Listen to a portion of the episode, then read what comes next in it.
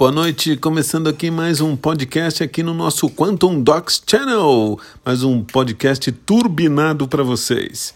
Hoje, Christian Júnior aqui ao meu lado, boa noite, tudo bem? Boa noite, galera. Estamos aqui para mais um podcast muito especial. É isso aí. E hoje temos uma pergunta, inclusive, muito especial. Uma pergunta muito boa, inclusive. A pergunta é, é por que os opostos se atraem apenas na física clássica e não na física quântica? Boa pergunta, né, Cristiano Júnior? Excelente. Vou.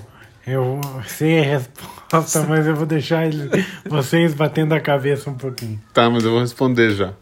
Vou dar um, um pitaco. Pessoal, então lembram que a gente falou sobre opostos se atraem na física clássica? Os opostos se atraem, né? Essa frase é padrão. Tipo, o negativo chama o positivo, ou o, o hiperativo chama o sossegado, então são coisas assim. Mas na física quântica isso não acontece. Na física quântica os iguais se atraem. Por isso que quando você manda um pensamento ruim, coisas ruins voltam para você. E por que acontece isso? Porque na física quântica não existe partícula, só existe onda. Ou seja, as ondas que você está emitindo vão voltar iguais para você. Então, na física quântica, os iguais se atraem, e na física clássica, os opostos se atraem.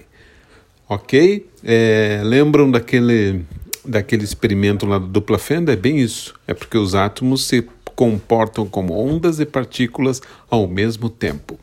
Beleza? Então tá bom. Esse foi mais um podcast aqui no nosso Quantum Docs Channel.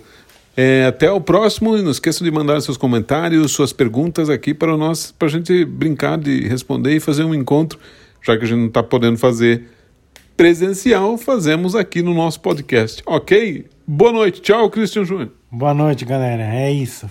Ficamos por aqui. Até a próxima. Até.